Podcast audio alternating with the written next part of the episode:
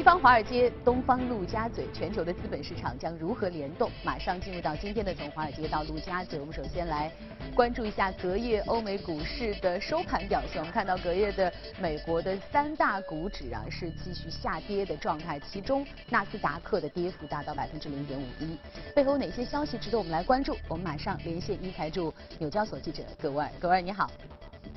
早上，主持人，隔夜美股再现过山车走势，早盘受到企业财报利好的推动，道指一度大涨二百八十三点，首度踏破了两万六千点的门槛。意想不到的是，此后政府关门的阴云再度笼罩，导致盘中一度下探四百点。接近收盘的时候呢，三大股指涨，跌幅有所收窄，但依然是全线收低。目前国会需要在周五之前通过支出法案来避免政府关门，而共和党和民主党在移民法案的问题上争执不休，令到支出法案的谈判变得更为复杂。另一方面，早盘的财报数据却显示，美国企业盈利增长势头继续巩固。根据 FactSet 的统计数据显示。在已经公布财报的标普五百企业当中呢，百分之六十九盈利好于预期，百分之八十五营收好于市场预测。花旗在隔夜盘前公布财报显示，每股盈利一点二八美元，好于市场预测的一点一九美元，营收一百七十二点五五亿美元，符合市场预期。开盘的时候，股价一度是上涨超过百分之三。主持人。好的，谢谢葛沃尔。那我们再来关注一下欧洲的三大主要股指隔夜收盘的表现。我们看到呢，德国、法国、英国在隔夜收盘是涨跌互现啊，而德国受到阻隔进展的提振是出现百分之零点三五的涨幅，英国则是有百分之零点一七的下跌。背后有哪些更多的消息值得我们来关注？马上连线一财驻伦敦记者薛江，薛江你好。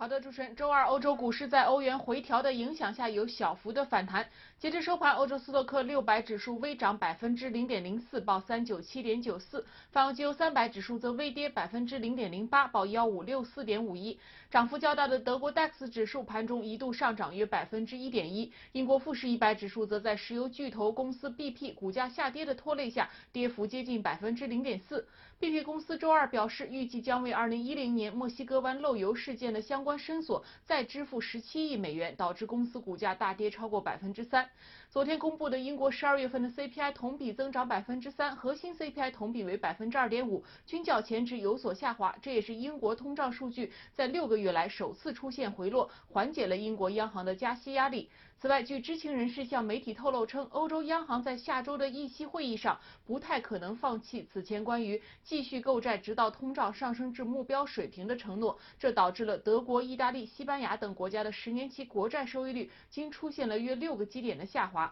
欧元对美元快速下跌约五十个基点，跌幅为百分之零点五。退欧方面，据英国金融时报公布的一份草案来看，欧盟对于英国退欧后过渡协议所持的立场变得更加的强硬，其中包括在过渡期内，英国不能和欧盟以外的国家达成贸易协定，除非获得欧盟的授权，同时限制英国启动针对欧盟国家的新移民体系。主持人，好的，谢谢薛娇。呃，二零一八开年以来呢，美元还在持续的走软。目前我们看到它已经跌破了九十二的关键的点位。到底接下来美元还有多大下跌的空间？又有哪些资产会从中受益？马上进入到今天的全球关注。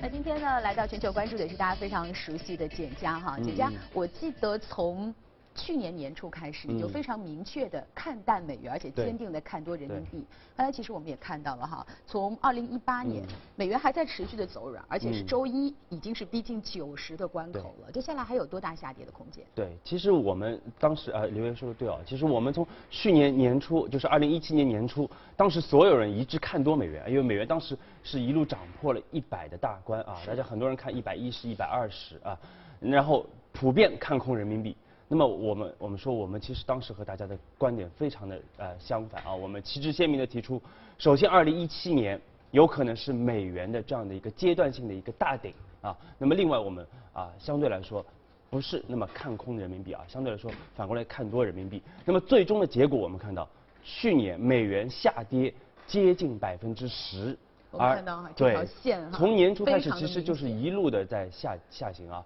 而人民币对美元呢反倒是上行了百分之六还要多啊。那么这个其实是和大家的这样的一个预期是完全相反的。那么另外，其实我们在去年年底啊，当时我们在给二零一八年做预测的时候，当时我们还是强调，我们认为美元还是在一个持续的一个贬值的这样的一个啊进程当中啊，这个下行通道依然是在这样的一个进行当中。那么我们当时的判断呢，其实就是在啊两周之前啊两三周之前，我们当时的判断的依据是什么？对，就是我们当时的判断就是今年美元到年底。很有可能会跌破九十的这样一个关口，结果没想到，其实没有几天，我们看它开年几天，其实已经非常逼近到九十的关口啊。但是我们说要有效的突破，可能还需要一定的时间啊。所以说短期其实已经跌了比较多了，反倒我们觉得短期继续大幅下行的空间相对比较有限啊。反倒是，但是到下半年，其实美元包括明年，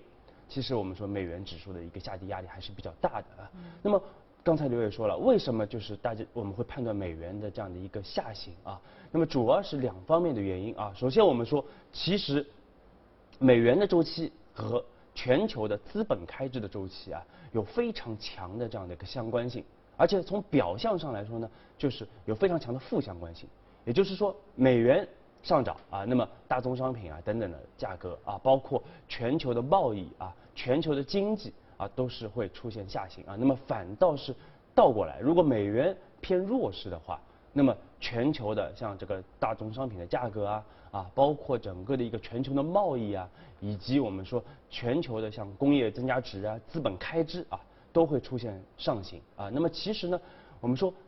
本质的一个原因啊，其实还是和目前整个全球，因为它是以美元为基准的这样的一个货币的体系啊，那么美元的强弱就直接影响到全球的各类资产的整个的一个回报率啊，那么进而影响到全球资本的这样的一个流动啊。那我们说美元弱势的话，那么。新兴市场国家就会有大量的资金的涌入啊，那么国内就会有非常多的这样比较宽裕的资金，那么企业盈利也会变得更强啊。另外，它的整个的一个负债成本也会变得更低，无论是对内还是对外的。那么这样的话，对企业来说，它的一个盈利能力，就是叫特别是新兴市场国家，我们说盈利能力会大幅的提升啊。那么它的。随后，这个企业也会更愿意啊，我们说去进行一些资本开支啊，这是一个正向的循环。那么，如果美元强势的话，那么正好是个反向的一个循环啊。嗯。那么，所以说非常重要的一点就是来判断美元到底是在一个什么样的一个周期里边啊。那么目前我们说，因为从二零一七年年初，我们当时就觉得美元应该是进入到这样的一个。贬值的一个通道啊，贬值的一个其实刚才你也提到哈，你原来的预判是到二零一八年的年底，美元有可能会突破九十。但刚才我们也说到了，其实我们看到开年才几个礼拜的时间，美元已经非常的逼近九十了。那你认为按照这样的一个趋势或这样的一个状态，今年美元最多有可能下探到什么样的一个点位？我们都说的美元指数。其实我是觉得短期的下跌啊，可能。呃，和一些比如说政治方面的一些因素啊，相对来说是有关的啊。大家可能会担心一些通俄门的事件，因为在不断的发酵啊，包括特朗普这个这个政府啊，包括和这个民主党。还是有不少的这样的一个分歧在。虽然说特朗普已经取得了税改的进展哈，但是他的这个麻烦不断的这样的一个总统的形象似乎还没有彻底的改变。对，确实还是有一些潜在的这样的一个影响，包括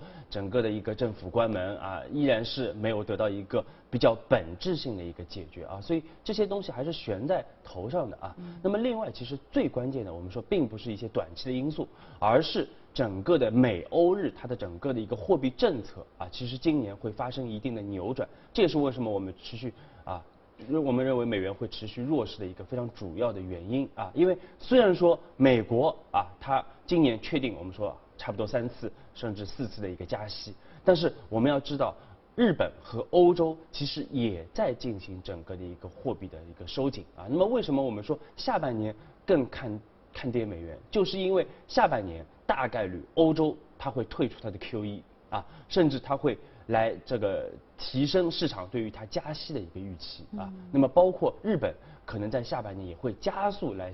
削减它的整个 QE 的一个规模啊。所以我们说汇率它其实是一个比较啊，就是一个两国之间的货币政策啊，包括整个的一个竞争力的这样的一个比较。那么如果啊这个美日呃欧日啊它进行比较加速的这样的一个货币政策收紧的话，那么其实。美国和相对于他们的整个的一个利差将会缩窄啊，那么这这个我们说才是压制美元的最主要的一个因素啊。那么对于投资者来说，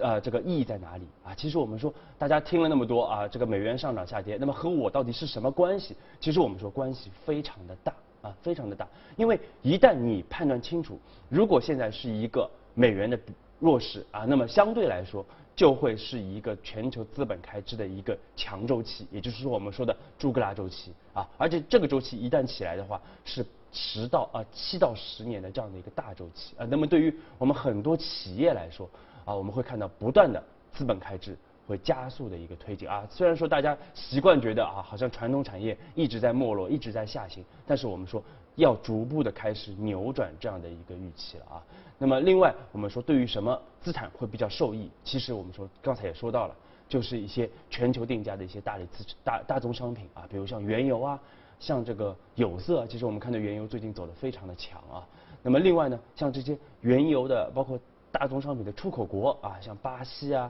这个像俄罗斯啊，包括加拿大这些国家也会明显的受益。那么另外呢，在弱美元周期啊，我们说这些这个贸易的这个。重要的贸易的出口国啊，比如像我们的中国啊，像德国、日本、韩国这些啊这些经济体也会明显的受益于这个弱美元的一个周期啊。那么另外我们说，在这个弱美元周期里边，全球的整个的一个产业会持续的这样的一个加速的转移。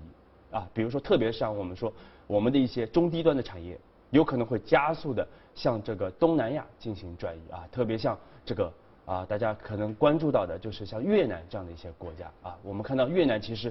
最近这几年表现的非常的好。啊，其实和这个中国的产业大量的往那边转移。啊，包括它的这个整个政治和经济体制是有很大的关系的。那我们说，二零一八年越南它的整个经济啊，包括它的整个的一个股票市场，依然会有非常不错的一个表现。嗯，李然，我有一个问题哈，其实刚才你谈到，呃，首先美元的走弱。会带来全球资本支出的走强，对，由此引发朱格拉周期。那么朱格拉周期正常情况下会有七到十年的时嗯时间，这是否意味着美元也会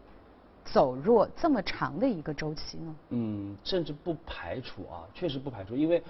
我们看整个美元周期一般是十六年的一个时间啊。那么其实美元啊一般上涨啊，为什么我们说二零一七年我们当时判断是个顶啊？其实。是个很简单的数学规律，就是说美元强势一般就是六年的时间，而且比较标准，就是六年的时间。那下行，我们说差不多，可能甚至啊不排除有一个十年的这样的一个下行的周期啊。因为长期趋势来说，美元是啊持续的一个下行的啊。为什么？我们说其实和它的整个的一个全球的贸易的竞争力有很大关系啊。特朗普为什么一直强调美国有巨额的贸易的逆差？就是因为它其实在全球它的整个的一个竞争力啊，如果在那么高的美元的情况下，它的竞争力其实是非常弱的啊。嗯。那么这就是我们说美元它有一个长期的对长期的下行的。其实特朗普希望看到，因为弱势的美元其实更有利于它的出口，包括它的制造业的一个复苏啊。所以说我们说其实美元目前还是有一个长期的一个贬值的压力啊。一八年下半年我们会看得非常明显，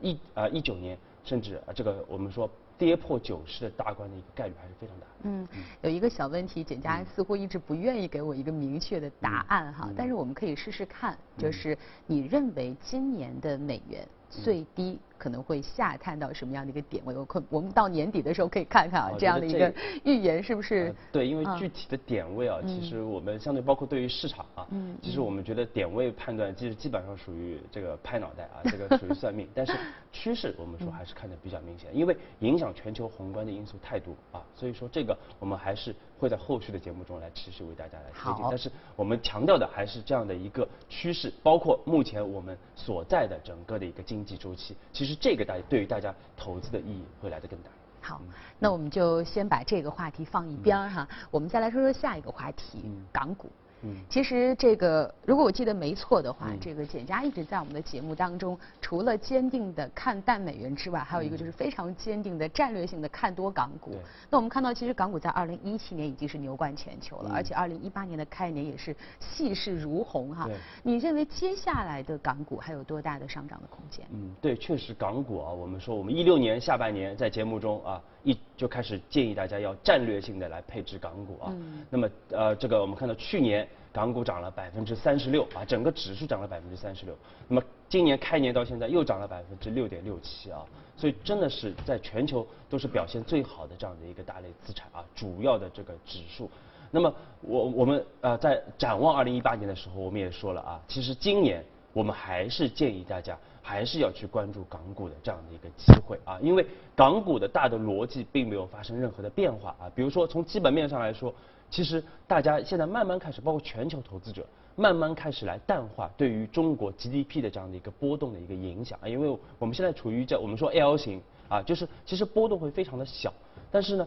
其中我们说这些核心资产啊，我们说一些。这个龙头的企业啊，其实它的盈利，包括它的行业集中度，在持续的一个提升啊。那么在港股里边就有大量的这样的一些中国的这样的一些核心的资产啊，所以其实全球投资者也是关注到了这一点啊。所以我们说，而且这些这些我们说中国的企业现在在，包括像在福布斯啊，像在财富排行榜上啊，前前五百强。现在占据的比例是越来越大，而且我们看到其实是呃这个确实是出现一个强者恒强的一个局面啊，所以基本面非常的支撑。那么另外我们说还是从这个资金面，因为为什么我们当时建议但战略性的看多港股，就是因为我们看到我们当时预判啊这个国内的资金会大量的往香港去涌啊，那么确实我们看到北水还在不断的南下啊，而且它在港股的整个成交量的里边的占比。其实越来越大啊！我们说这个去年二零就二零一七年，整个港股通相比于二零一六年增长了百分之四十六啊，成交量差不多有三千亿元，这个三千亿港元啊。那么另外呢，就是国内的投资人啊，在香港的整个的一个交易的占比啊，二零一六年是百分之八点七啊，那么到二零一七年我们测算大概是百分之十二啊，其实。所以说，它对于就是内地投资者啊，它对于香港的这样的一个股票的一个定价的权啊，在不断的一个增加啊。那么另外我们说，其实还是和它的估值有非常大的关系啊。嗯。因为估值虽然说港股已经回到了这个过去十三年来的一个均值的一个水平啊，包括我们说港股很有可能在这最近几天来达到它的这个以及突破零七年的这样的一个历史的高点啊。那么。这个突破这个一千啊一万三万一千九百点的这样的一个历史的一个高点啊，但是从估值角度来说啊，还是在一个比较合理的一个水平，还是在一个历史的均值的水平。那么从全球的角度来说呢，其实还是一个估值的一个洼地啊。所以说这些因素都导致我们说今年还是建议战略性的看多港股啊。那么再多说一句，对于整个节奏的一个判断啊，刘烨肯定会问我这个啊怎么看？这个因为一路上涨啊，其实我们说也是蕴含了一定的因为这两天我们也看到了一定的回调，所以大家也非常的好奇。因为首先可能呃像简家所说的，大家对于整个二零一八年的这个港股的大趋势，其实相对来说是达成共识的。对。但是呢，对于它的一个呃节奏，对，一个走一个一个具体的这样的一个节奏，可能是大家会比较关心和好奇的。对，这其实我们说和我们对于美元的判断。其实是一脉相承的啊。那么弱美元对应的就是强的，我们说新兴市场国家的一个指数啊。所以相对来说呢，我们会更看好下半年的整个港股的一个走势啊。那么上半年来说，我们判断一季度会比二季度要来的强啊。所以全年来说，我们到年底来看，港股依然还是一个会会是一个非常不错的这样的一个表现。所以总结一下，一季度会比二季度强，也就是说是强。相对弱一些些或者调整一些，到了下半年，风险到了下半年的时候又会往上走哈。大致是目前是这样的一个判断。好，谢谢简达的分享。那下面我们进入到今天的异动美股榜，我们来关注一下今天所异动的板块和个股。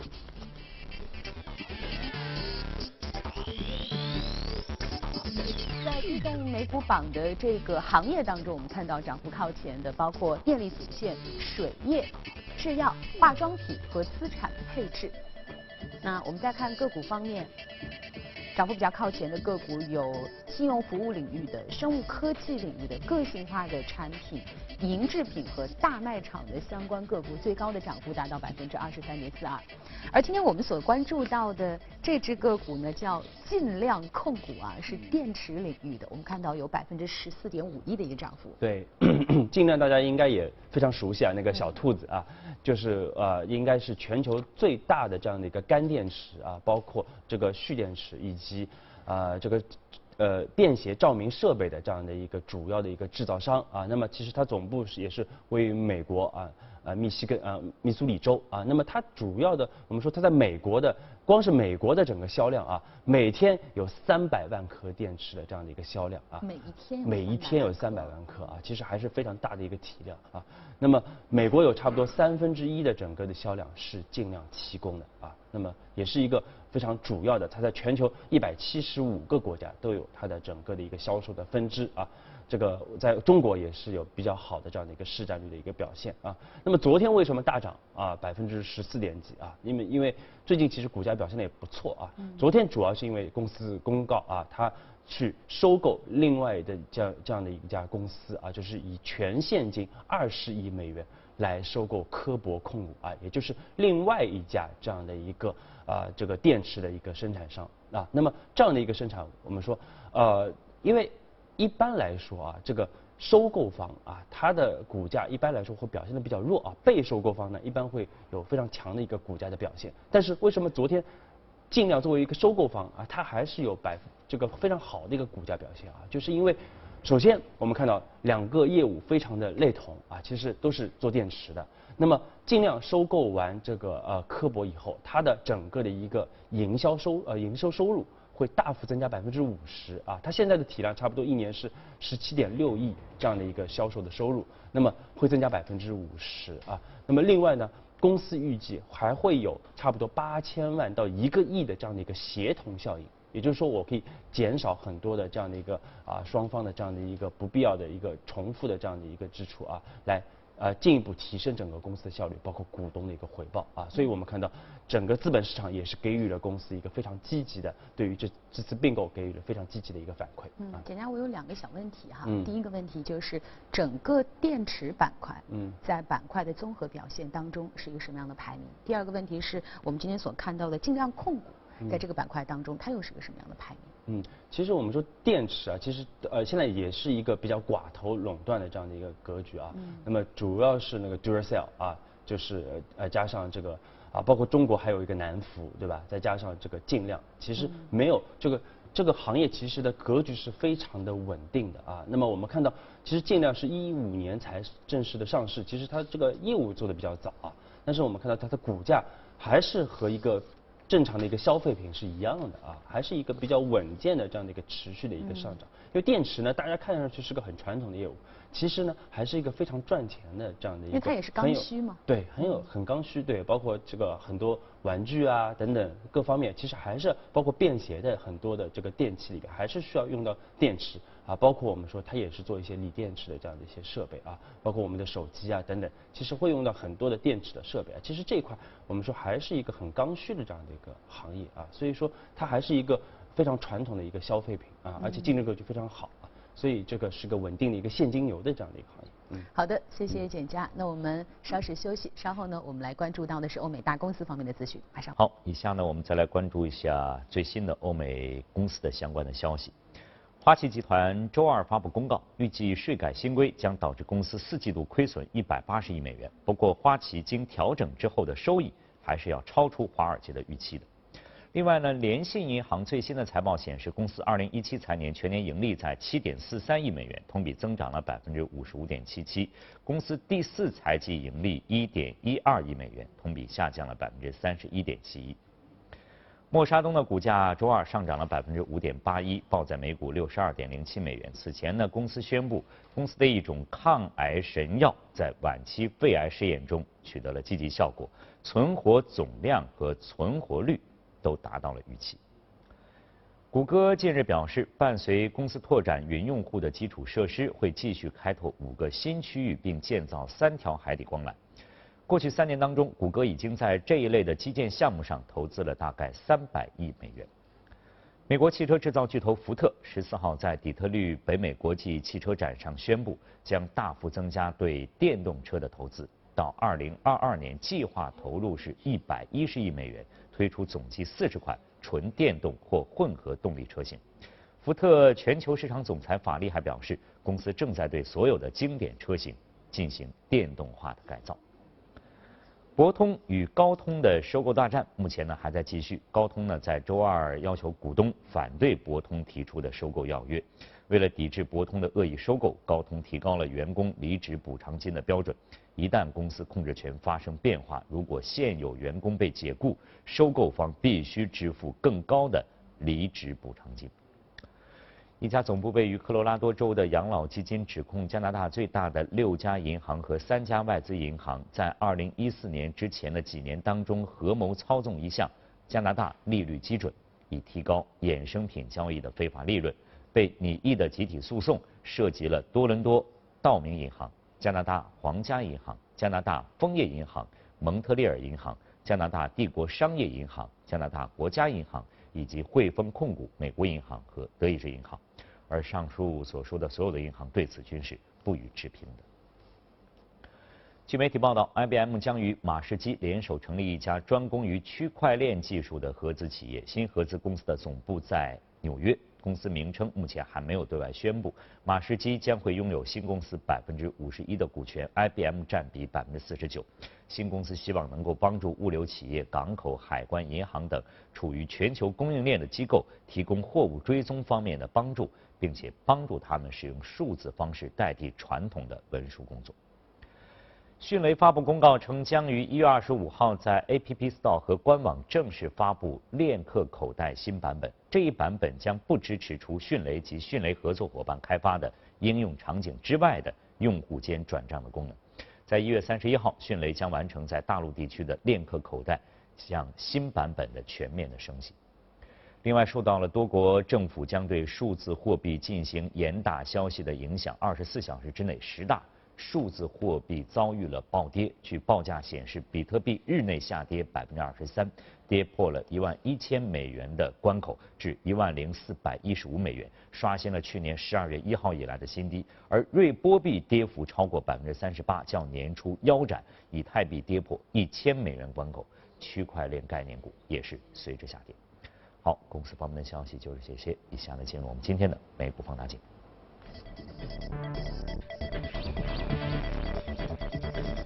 欢迎来到今天的美股放大镜啊！今天美股放大镜，我们所要关注到的，其实也是一个我们在这个板块当中经常谈到的一个企业哈，惠而浦也是全球最大的这样一个家电的企业，股价已经是一百六十八点九五了，但是我们看到下跌了百分之二点二。嗯，对，因为。对于惠而浦来说，其实我们说家电啊，其实刚才也跟刘烨在交流啊，其实家电包括食品饮料，我们推荐的非常多啊。过去两年多的时间里边，其实也是在整个 A 股里边排名最前面的这样的一个两大的板块啊。我们看到当时我们在一六年年初，当时我们推荐的时候啊，我们看到像格力才只有七倍啊。那么当时我们说这个估值有非常大的提升空间，特别是相对于惠而浦来说啊，惠而浦的估值一般是稳定在十五到二十倍啊，全球的家电龙头差不多都是这样的一个水平啊。那么，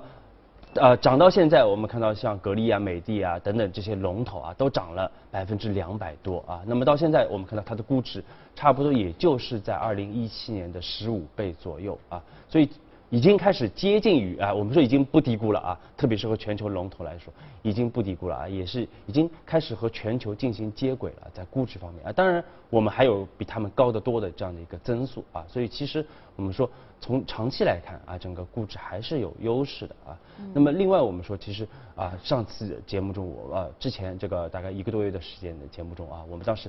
明确来跟大家梳理了一下，其实我们的整个家电啊，在全球的一个竞争力是非常强的。我们在这这个，特别是白电这样的一个行业，我们在全球竞争力非常强啊。国内基本上像空调啊等等，已经基本上属于垄断的这个地位了啊。海我已经基本把外资品牌基本上都挤出了市场啊。那么在全球也是这样啊，我们也是在大量的。这个在全球的份额啊，我们在大量的抢夺整个全球的这样的一个家电的份额啊，所以说家电这样的一个板块，为什么长期来说我们说有很多的十倍股、二十倍股啊，就是因为这个行业确实是在中国来说是一个非常有比较优势的一个行业啊。那么虽然说大家觉得很传统，但是其实我们看到啊，十一月份当时大家也担忧啊，一方面成本的因素啊，一方面汇率的因素等等。另外最主要我们说是恐高啊，因为确实涨了很多了啊。但是呢，呃，出现了一波调整啊。但我们在十二月份当时又建议大家一定要去坚定的去来。在逢低去啊配置整个家电板块啊，我们看到去年年底到今年年初啊，又是一波非常凌厉的一个涨势啊。没错，其实恐呃这个简家刚刚说到了一个词叫恐高哈，确实也是大家最近的一个心态。因为我其实前两天看了一些这个数据啊，当然当时并不是针对家电板块去看的，所以我没有办法记得非常清楚。但是大概的印象是在二零一七年的 A 股上涨最高的这些板块当中。家电，包括我们说的之之前也说过的这种传统的食品饮料的板块，是涨幅非常排名靠前的，已经是我记得没错，它百分之五十左右的一个涨幅了。对，整个板块百分之五十。整个板块没错。那今年的话，就是还能有多大的上涨的空间吗？嗯，对，所以我们其实每次节目我们都会跟大家来去跟踪啊，去关注整个。包括整个板块里边的一些具体的行业的一些数据啊，包括细分的一些数据啊。其实我们看到家电主要分几大板块啊，像白电，整个四季度盈利还是会非常的好啊，因为。啊，整个渠道目前的库存很低啊，所以大家还是在有一个补库存的一个需求啊。包括其实现在整个汇率的一个冲击啊，成本的一个冲击，边际性在收缩啊，所以我们说四季度整个白色家电行业啊，它的整个的一个收营收和盈利还是会有一个非常好的一个表现啊。我们会在后面的年报，包括一季报里边会有明显的一个看到啊。那么另外我们说像厨电，其实大家也要重点关注啊，因为厨电其实和房地产非常相关。那么最近我们看到，其实从一八年年初开始，这个限购的政策有一些的松动啊。那么这个其实我们对未来的厨电的消费也会比较好的一个推动。包括消费升级，其实也会对，包括消费升级，其实生活啊，对对，包括三四线城市，其实有非常多的这个厨电的一个升级的一个需求啊。另外，其实这个一八年也是这个商品房的这样的一个这个到货的这样的一个交付的一个高峰啊，所以也会。带来一波厨电的一个需求啊，所以总体来说，我们说为什么股价上涨，背后还是有非常强的这个基本面的一个支撑在这边啊，并不是很多的逻辑，区块链今天涨了啊，明天又出现下跌，或者是啊，我们并不是特别去强调最近，特别是最近这这啊一年多时间，我们并不是特别强调这些主题性的板块啊，更多去关注有业绩基本面支撑的这个，而且估值在全球来说都是比较合理的。这样的一些传统板块啊，来建议大家。我们也给大家梳理了一下哈，这个相关的一些我们国内的这些呃受益的标的啊，有这个格力电器、美的集团、青岛海尔、老板电器、华帝股份和海信科龙，大家都非常的熟悉哈，也可以在二零一八年来持续的关注。好的，那么也再次感谢简佳今天来到我们的节目当中。以上就是我们今天给大家带来的从华尔街到陆家嘴，稍事休息。